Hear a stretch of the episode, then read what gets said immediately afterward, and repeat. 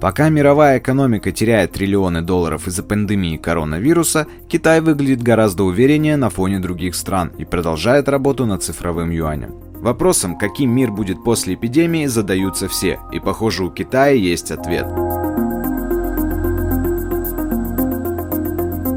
Цифровая валюта Центробанка Поднебесной CBDC почти готова. На днях стало известно, один из крупнейших банков не только КНР, но и мира, сельскохозяйственный банк Китая, начал тестировать приложение для цифрового юаня. В сеть попали скрины интерфейса. И глядя на них, понимаешь размах. Все преимущества онлайн-банкинга уже там. А именно перевод по номеру счета, сканирование и генерация QR-кодов для платежей и переводов. И все это на серверах крупных банков.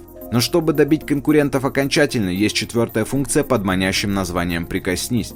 В социальных медиа Поднебесной ее интерпретировали как возможность проводить офлайн платеж между двумя устройствами, например, Near Field Communication или NFC.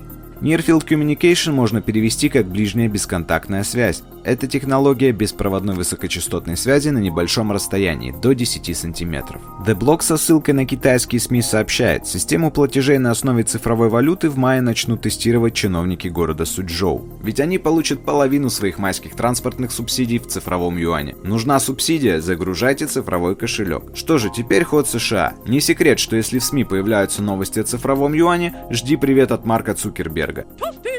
Libra укрепляет свои позиции. Теперь цифровая валюта от Facebook будет обеспечена не корзиной национальных фиатных валют.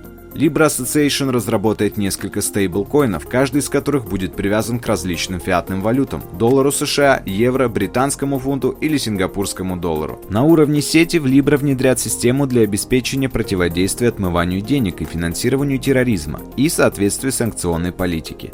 Предполагается, что она поможет найти консенсус с регуляторами. Последние неоднократно заявляли о том, что проект угрожает стабильности мировой финансовой системы.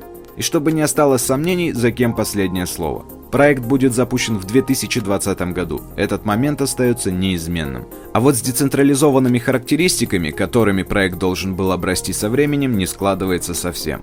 Все функционирующие ноды будут известны друг другу. Наш выпуск не про децентрализацию, нет. Но Китай умеет ускорить разработки, если нужно. Состязание на страницах СМИ продолжается. В Народном банке Китая заявили, цифровой юань может быть использован во время проведения 24-х зимних Олимпийских игр в Пекине в 2022 году. Что скажешь, Марк?